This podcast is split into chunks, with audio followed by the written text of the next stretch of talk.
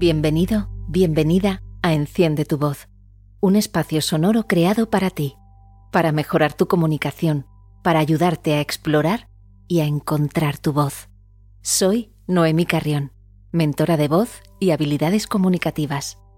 Hoy quiero compartir contigo la entrevista que realicé en Radio Mairena a Francisco Jiménez Plano, que muy amablemente compartió un trocito de su sabiduría. Conversamos sobre resiliencia sobre reinvención, sobre el alma. Abre bien tus oídos y déjate llevar.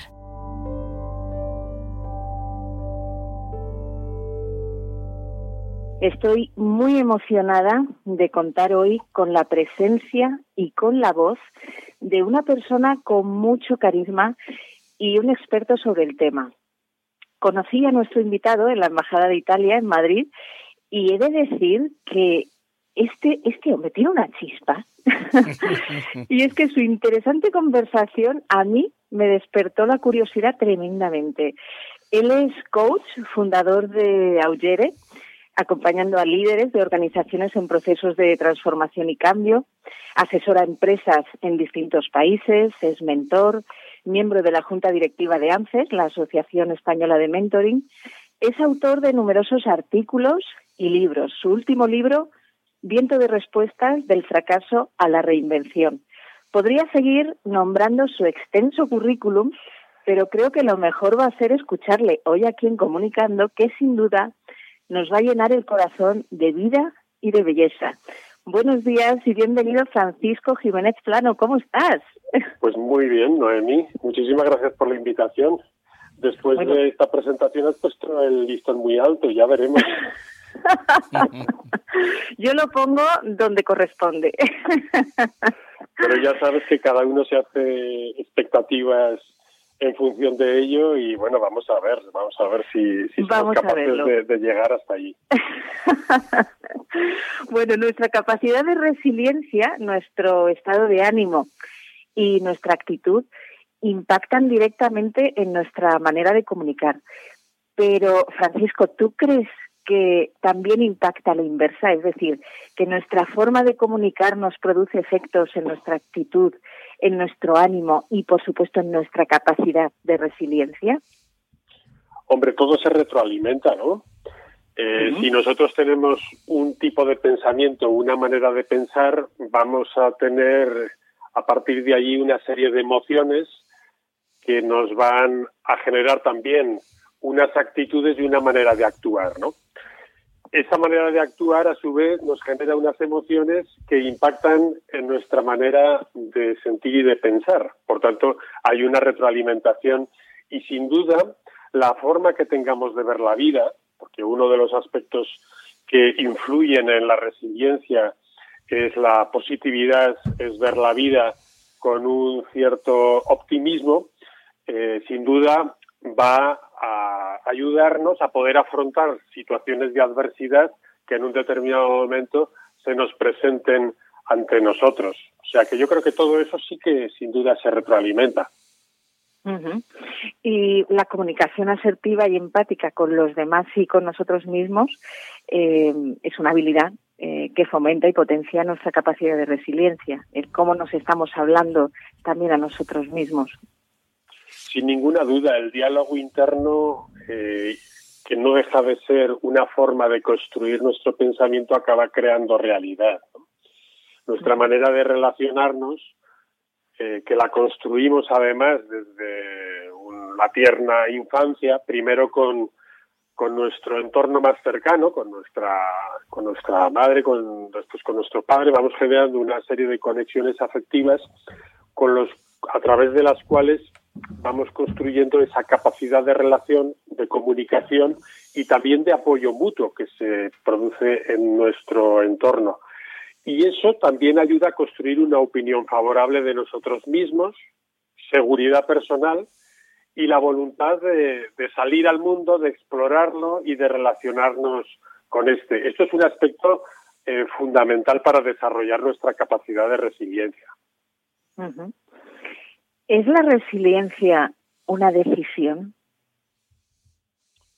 Todos son decisiones en la vida, en cierta manera. Em, Nosotros decidimos o podemos decidir, o voy a decirlo al contrario, podemos dejarnos llevar por las circunstancias y no asumir responsabilidad sobre aquello, digamos, que con lo que tenemos que interactuar, aquello que tenemos que gestionar. Tomar decisiones es nuestra capacidad de poder influir en la realidad y transformarla. Influyen muchos aspectos en este sentido, pero para mí hay uno que es fundamental y es asumir que tenemos una responsabilidad en aquello que nos sucede y no dejar esas circunstancias a la suerte o al destino. De alguna forma las personas que tienen un cierto sentido de autonomía y un cierto control de las circunstancias responden con, más, con mayor coraje, resisten mejor y se enfrentan con más efectividad a las situaciones adversas que aquellos otros que dejan, eh, digamos, el control a elementos externos como la suerte o el destino. También es cierto que el control de las circunstancias seguramente es más una creencia que un, que un hecho en la realidad. Hay muchas circunstancias que nos superan o que no tenemos control sobre ellas.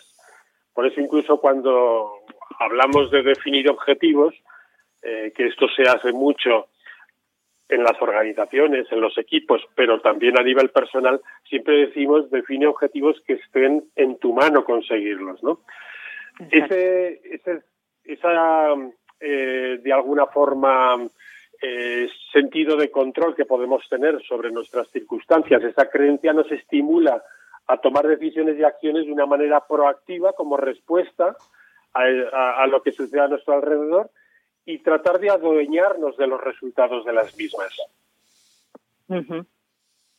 Sí, qué importante es en este proceso ¿no? también de, de crecer ante la adversidad el hecho de, tomar la decisión también de, ser quien realmente eres y, como tú bien decías, asumir esa, esa responsabilidad de, de los hechos, de, darte por lo menos aquello que, que quieres en la vida en, en, la manera de lo posible, en todo lo que sea alcanzable.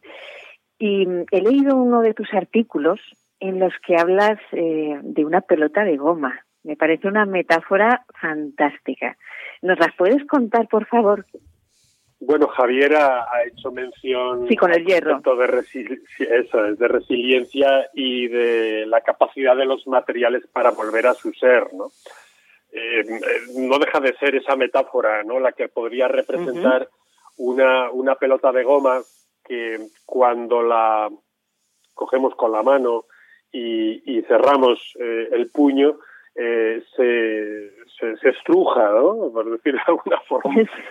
y, cuando abrimos, y, cuando, y cuando abrimos la, la mano vuelve a su, a su ser. Ese es, esa es de alguna forma una imagen que puede darnos eh, una cierta cercanía a, a, la definición de lo que puede ser la resiliencia. En el mundo de las humanidades, como ha explicado Javier, pues tiene una aplicación diferente. De hecho, fueron unas investigadoras, eh, Amy Werner y Ruth Smith, que en los años 50 eh, analizaron a un colectivo de niños que habían vivido infancias adversas y proporcionó esta investigación una información muy valiosa acerca de lo que pueden ser los pilares de la resiliencia al observar cómo algunos de estos muchachos evolucionaron hacia la vida adulta sin secuelas de las experiencias negativas que habían vivido en su infancia. ¿no?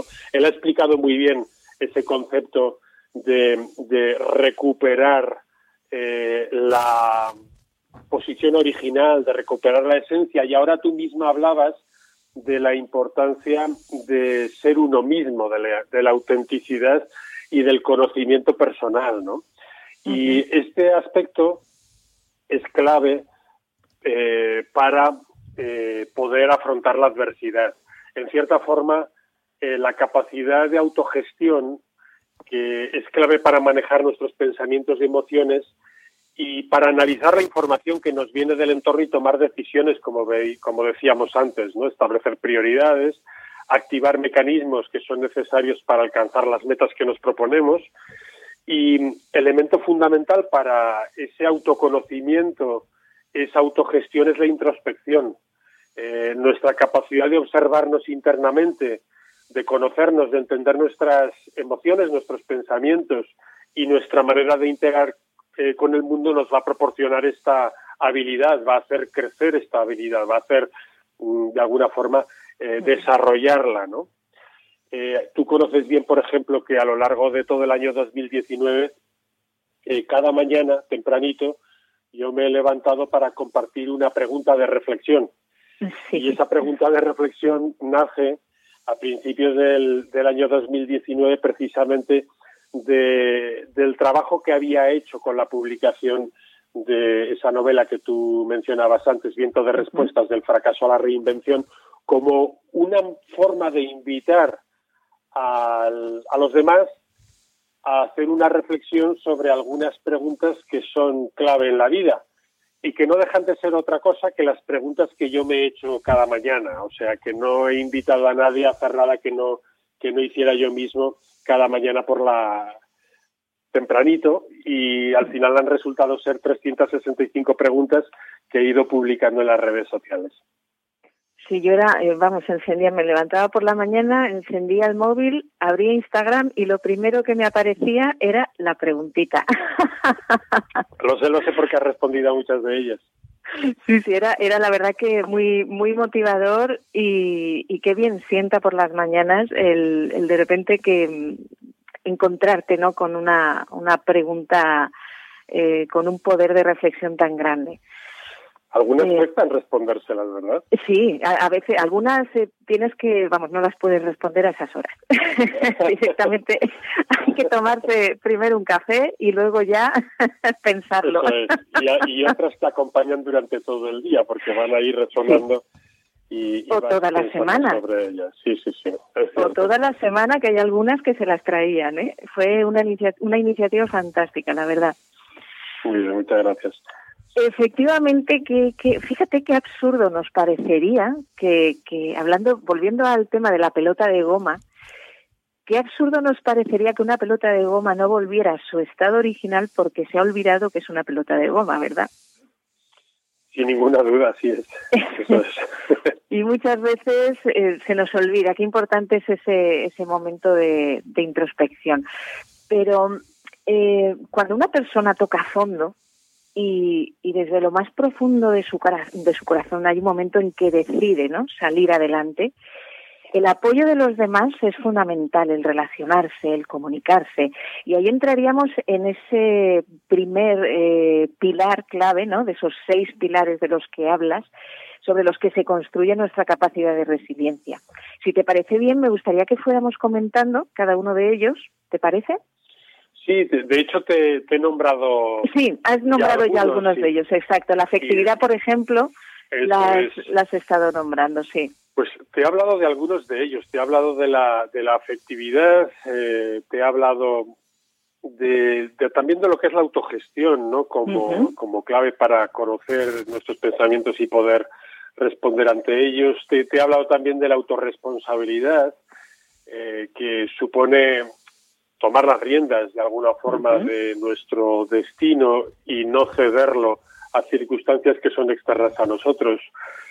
Hay otro aspecto también que para mí es fundamental, que es la, autoestima, ¿no? Y si, y si te das cuenta, yo creo que es una experiencia propia del ser humano, es que no hay nada más importante para este que uno mismo, ¿no? La autoestima comienza a desarrollarse también de una, en una etapa muy temprana pero se va construyendo eh, por la vía, por un lado, de los lazos afectivos que se crean con las personas de nuestro entorno, más próximo y después más amplio, y después por la retroalimentación, el feedback que recibimos de ese, entorno. Eh, poco a poco el, el, dominio de las circunstancias y el resultado efectivo de nuestras acciones va configurando ese sentido de autoestima.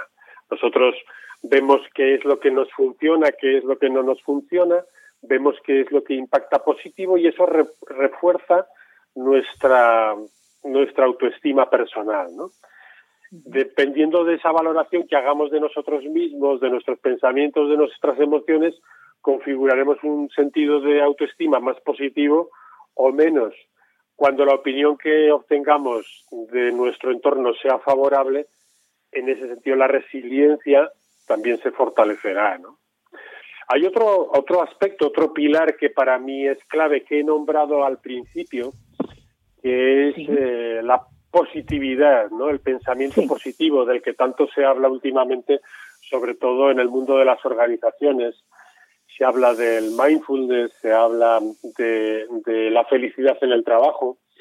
Eh, en definitiva, todo nace de nuestra, en nuestra mente, todo se hace en nuestra mente. El pensamiento negativo nos genera de alguna forma experiencias negativas o retroalimenta a experiencias negativas, el pensamiento positivo y una perspectiva optimista de las circunstancias es un ingrediente de nuevo también clave para la resiliencia, porque de alguna forma es congruente con las ganas de vivir y nos permite valorar con, con más equilibrio puede ser las, las ventajas o inconvenientes de las decisiones que tomamos y afrontar las situaciones adversas como acontecimientos sobrevenidos en la vida, pero,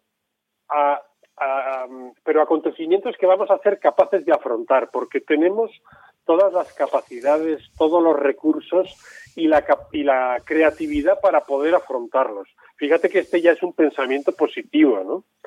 Entonces, a diferencia de las personas pesimistas, los optimistas buscarán más información acerca de aquello que les esté sucediendo, ampliarán su mapa de la realidad, sus posibilidades, sus alternativas y encontrarán al final mejores respuestas para afrontarlo.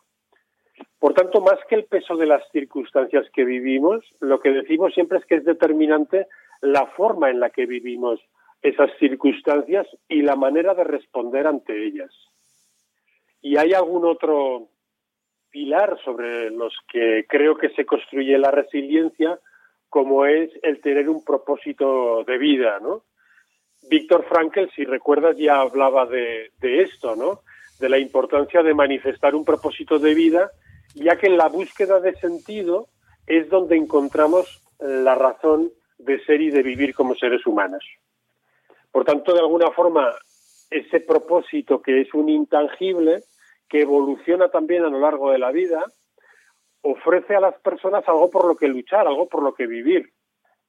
Y eh, de alguna manera eh, nos ayuda a afrontar la adversidad con más seguridad, con un propósito, con una motivación que trasciende de nosotros, que muchas veces nos conecta con algo mayor de lo que formamos parte y nos mueve como para eh, resolver las circunstancias adversas que, tengamos, los retos que tenemos que afrontar en la vida y volviendo a ese concepto de resiliencia, a mantenernos de pie. ¿eh? No sé si recuerdas, a mí hay otra imagen que me, que me gusta mucho, estos juguetes de los niños, que supongo que seguirán existiendo, al menos cuando nosotros éramos niños existían, que eran los tentempiés que los empujabas y volvían a su posición original. Ay, madre mía, sí, sí, sí. ¿Recuerdas? Sí, sí, sí. Ay, qué pues es verdad, no me acordaba ya. fíjate que la esencia, el propósito de ese juguete es mantenerse constantemente en pie. Correcto. Y yo me encuentro con muchísimas personas, muchísimas, que no encuentran su propósito no lo encuentran. ¿Cómo se les podría ayudar a estas personas a que, a que encontraran ¿no? su, su propósito vital? Bien, yo creo que uno eh, ha de hacer una reflexión profunda sobre cuáles son sus talentos singulares. ¿Cuáles son... ahí, ahí, está el problema, que eh, me encuentro también con mucha gente que no sabe cuáles son sus talentos. No, si yo no tengo ningún talento especial, eso lo he oído cantidad de veces. Exacto, exacto. Pero mm, hay muchísima gente que no ni siquiera sabe cuáles son sus talentos. bueno, fíjate que hace un momento hablábamos de la autoestima, ¿no? Esa autoestima que decíamos se va construyendo desde una tierna infancia, desde nuestra infancia, y que va eh, fortaleciéndose a través del feedback y la retroalimentación que recibimos de nuestro entorno. Nuestra, nuestro entorno y nuestras circunstancias van a hacer que tengamos más confianza en nosotros mismos, más autoestima en nosotros mismos, si eso ha sido reforzado por nuestro entorno. Hay personas que no han tenido a lo mejor la suerte que hemos tenido otros de recibir un feedback positivo y, digamos, constante de nuestro entorno que ha servido para ir descubriendo cuáles son nuestras capacidades, ir poniéndolas en práctica, ir experimentando con ello, ¿no? Y yo parto de la idea de que todos tenemos esas capacidades, que todos tenemos los recursos necesarios para afrontar cualquier situación y todos tenemos la creatividad para ponerlos en juego y poder resolver las situaciones y los retos que, tenemos eh, por delante quien no haya descubierto todavía sus talentos tiene seguramente un reto principal, un reto inicial, que es descubrir en qué es bueno, descubrir qué es lo que impacta en los demás, descubrir qué es lo que valoran los demás de nosotros mismos, tanto desde el punto de vista de las capacidades como desde el punto de vista más personal. Todos generamos un impacto en nuestro entorno. A veces es curioso de qué manera y cuán inconscientes somos, ¿no? Pero prestar atención a eso es lo que va a ayudarnos también a descubrir qué valores hay detrás de nuestro comportamiento, qué valores nos han ayudado a construir nuestra, eh, nuestra vida, han servido de referente, de faro, eh, que nos ha guiado incluso en momentos oscuros el sentido de misión que tenemos, el quién soy yo, quién soy yo que hace que sea diferente que yo esté aquí a que esté otra persona. ¿Cuáles son esas, esos talentos singulares que hay detrás? ¿Y cuál es mi sentido de propósito, de, de visión, de contribución a algo mayor? Ese descubrimiento es en cierta forma revelatorio de eh, la huella que somos capaces de dejar en el mundo. Y es muy importante que seamos capaces de descubrirlo porque eso es lo que va a dar sentido a nuestra existencia y nuestro paso por esta vida. ¿no? Efectivamente. Yo creo que ahí el, el pilar número dos, el de la autogestión, ¿no? que se basa también mucho en ese prestar atención, en esa escucha sobre uno mismo, sobre el entorno, ¿no? Eh, es, es fundamental porque muchas veces vamos con una inercia y, las personas no nos damos cuenta de que no estamos teniendo tiempo de pensar y vamos a, ejecutar, ejecutar, ejecutar y, y, hay que tomarse un tiempo también para la reflexión y para la escucha eh, entendida como pues eso, como, escucha, ¿no? Sin emitir ningún tipo de, con ese mindfulness que mencionabas también, de, de conexión, ¿no? Con, contigo mismo y, y con el, con el entorno. Fíjate, hay unos pasajes del libro de Viento de Respuestas del fracaso de la reinvención que me encanta, que habla precisamente de ese momento de, de introspección, ¿no? En el que haces unas descripciones tan bonitas de, de la naturaleza, ¿no? Y de, de esos sentimientos, de cómo sentirse, ¿no? De cómo se siente el personaje en ese momento, ¿no? Que conecta consigo mismo, con, con los sonidos de la naturaleza, con el paisaje. Bueno, me parece precioso, de verdad. Muchas gracias. De hecho, fíjate que yo creo que no es posible vivir una vida en equilibrio si no somos capaces de poner en equilibrio el hacer y el ser. eh, profundizar en el ser requiere esa introspección, requiere tiempo, requiere silencio, requiere tomar distancia. A veces requiere salir de nuestra rutina, muchas veces encerrada, digamos, en, en el día a día que vivimos en las ciudades y reconectar con la naturaleza, que es un potente mm, acelerador de nuestra conexión con nuestro con nosotros mismos, ¿no? Quizá no para todo el mundo, para mí lo es. Hay hay lugares, hay hay eh, sitios concretos incluso que a mí personalmente me, con, me conectan con, con la esencia. Tengo un vínculo muy especial con determinados lugares. Y yo creo que hemos, hemos de buscar esos lugares, hemos de mm, pasar tiempo en ellos, hemos de pasar tiempo en silencio y con nosotros mismos para mm, ir descubriendo también quiénes somos, ¿no? Y esos lugares son inspiradores para ello. Totalmente. Vamos, yo en cuanto cuelgue el teléfono me voy a ir a mi sitio preferido, que lo tengo justo aquí al lado, que es, un, es en la montaña, y hay una, una vista fantástica con unos lagos, se te pierde la vista en el horizonte. Y, hoy, hoy lo voy a hacer. Me, los, me tienes que descubrir este sitio. Cuando quieras, cuando quieras, eh, mira, aquí este es un sitio estupendo para la reflexión. Además, mira, lo tengo a, a cinco minutos de casa andando. Qué bien, qué bien. y mm, quería hacerte una pregunta también. ¿Todos los sueños pueden hacerse realidad? Bueno. ¿Tú qué crees? Yo creo que sería eh, un pensamiento demasiado positivo y optimista pensar que todos los sueños se hacen realidad. Eh, yo creo que hemos de trabajar por nuestros sueños. Hemos de tomar decisiones alineadas con esos sueños. Pero a veces lo que sucede es que lo que nosotros soñamos no es realmente lo que necesitamos.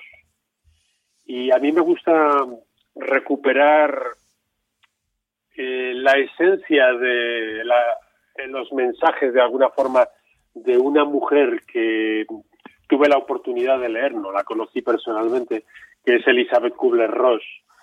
Eh, murió ya con 84 años, en el año 2004. Esa es una doctora que desde muy joven se dedicó a ayudar a los demás, primero en los campos de batalla, eh, en el centro de Europa con la guerra mundial y después ya de una forma, digamos, eh, más profesionalizada. Eh, ella tenía la teoría de que todos, todas las experiencias en la vida mm, nos llegan para tener el aprendizaje que necesitamos para llegar a nuestro siguiente nivel son aprendizajes vitales de alguna forma que conectan con el alma, es aquello que necesita el alma. Cuando nuestros deseos, nuestros sueños conectan con los sueños del alma, se cumplen. Cuando nuestros sueños conectan con otra cosa, quizás menos relevante, menos importante, superficial, seguramente no es lo que necesitamos en la vida. Por tanto, eh, ella misma que había vivido una vida eh, muy independiente en su autobiografía y dice, esta autobiografía no he sido capaz de escribirla yo misma, la he tenido que dictar, porque en estos últimos años ha tenido que aprender lo que es la dependencia, depender de los demás, en los momentos de adversidad, precisamente, mm, dependemos mucho de los demás, nos hacemos vulnerables. Y seguramente entre nuestros sueños no está, igual que en los de Elizabeth Kubler-Ross, haber sido dependientes o no está tener que pasar por una situación de adversidad, pero seguramente es lo que nuestra vida necesita, lo que nuestro alma necesita para adquirir ese aprendizaje que le lleve a un, a un siguiente nivel. Esto a lo mejor parece un poco extraño, ¿no? Decirlo, pero creo que es algo que al menos nos debería hacer reflexionar. Es bastante profundo, la verdad. Esto es para volverlo otra vez a escuchar, ¿eh? Por eso digo que puede parecer un poco extraño, pero seguramente habrá habrá quien lo escuche y le resuene. Y remueva, exactamente. Y bueno, al final eso es lo importante, ¿no? Exactamente, sí, sí. Eh, fíjate, me quedo también con una frase que, que has dicho, que es que cuando los sueños son coinciden ¿no? con los sueños del alma, es entonces cuando se cumplen. Al fin y al cabo volvemos a esa esencia, volvemos a ese ser y, y lo auténtico, ¿no? Pues eso vendría a traducirse, Noemí, en que lo que somos es eso, lo que somos fundamentalmente es alma, ¿no? en, en, un container que lo que nos permite es interactuar con el mundo. Bueno, sigue esa línea de pensamiento profundo que... a mí, yo por lo menos la disfruto muchísimo. Yo imagino que nuestros oyentes también pero a mí me, vamos, a mí me resuena muchísimo lo, que estás contando, lo que estás diciendo y, y vamos, resueno mucho con, con todo tu, tu pensamiento, con el libro cuando lo leí me, la verdad que me hizo reflexionar muchísimo. Y, por cierto, hablando del libro, ¿cómo puede, yo lo conseguí por Amazon. Mm. ¿Está, en, ¿Está bien en cualquier librería se puede conseguir? Pues yo diría que se puede conseguir en la librería, aunque seguramente no en todas tienen ejemplares físicos, porque bueno, se, se publican 86.000 títulos al año en España y, y todas las librerías no, no pueden tenerlo todo, pero en cualquier caso, a través de Internet o pidiéndolo en la propia librería, seguramente que se, que se consigue. En Amazon, en la Casa del Libro, en el corte inglés o directamente en la editorial, que es FC Editorial, la Fundación Confemetal, y, y ahí se puede adquirir. También en mi web hay referencia de cómo adquirirlo, eh, con los enlaces para ello. La web es franciscojiménezplano.com, franciscojiménezplano.com. Eso es. Y vamos, yo lo recomiendo fervientemente. Ya digo, a mí, yo nunca voy a recomendar algo que no sienta y desde luego me parece un libro fantástico. Eh, además, eh, si se quiere profundizar, profundizar un poquitín más en, en este tema y, y, creo que es complementario ¿no? del libro, hay un curso online, un programa online que has diseñado, que es el programa Reinventarse. Sí, de hecho, eh, claro, la motivación del libro nace de una historia personal de afrontar la adversidad y me pregunté en determinado momento cómo podía compartir esa experiencia, experiencia en la que podríamos hablar también de, fracaso, en cierta forma, y que es tan difícil eh, decir en voz alta en nuestra cultura, eh, hemos fracasado, ¿no? La gente Normalmente comparte sus éxitos, pero no comparte sus fracasos. Y lo que me, lo que me movió a publicar el libro precisamente fue eso, poder compartir la idea de que eh, somos capaces de afrontar cualquier circunstancia. Y en el libro lo que eh, se describe es precisamente todo un itinerario con un montón de preguntas y de reflexiones que cualquiera se puede hacer leyendo el libro y que le van a servir como le sirven al protagonista para encontrar sus propias respuestas. Y sumado a esto, pensé, ¿qué más puedo hacer por ello? ¿no? Pues en un sentido muy positivo, eh, plantear otro recurso que es un programa online que es reinventarse y ese programa online también se puede acceder eh, a través de mi web que mencionaba antes, Francisco Jiménez Plano, com. Jiménez con G, por cierto. Eso es. Jiménez plano punto com. Eso es. Sí, además eh, viene bastante completo, ¿no? Porque tiene 15 sesiones de trabajo, eh, 20 vídeos, bueno, más de 20 vídeos. Y como decías, esos cuestionarios, ¿no? Esas preguntas que, que van a permitir a, a las personas que, que se inscriban a conocerse mejor, y, a profundizar en, pues, en esas cuestiones tan fundamentales para, para llegar a esa, a esa esencia y saber un poquito quiénes somos, recordar al fin y al cabo quiénes somos. Sí, y reinventarnos, nos reinventamos cada día, ¿no? Aquí lo que eh, el programa ofrece precisamente son recursos para que uno trabaje personalmente con reflexiones, ejercicios, herramientas de evaluación, cuestionarios y sí, unos eh, casi 200 minutos de, de vídeos. Eh, ¡Qué barbaridad! Que, que, que mm, precisamente invitan eh, a la reflexión a través de las historias que voy compartiendo, que son historias personales y reflexiones personales. Pues eh, Francisco, vamos a mm, ir despidiendo ya el, programa. Antes eh, me gustaría dejar una frase de Arthur Golden, que es autor de Memorias de una geisha, y dice, la adversidad es como un fuerte viento que nos arranca todo menos las cosas que no pueden ser arrancadas. En ella nos vemos como realmente somos. Francisco, mil gracias por compartir tanto con nosotros hoy. Bueno, a ti, Noemí, por la invitación. Ha sido un placer y ya sabes, siempre que quieras me tienes a tu disposición. Hablamos de esto o de cualquier otro tema del que yo pueda hablar.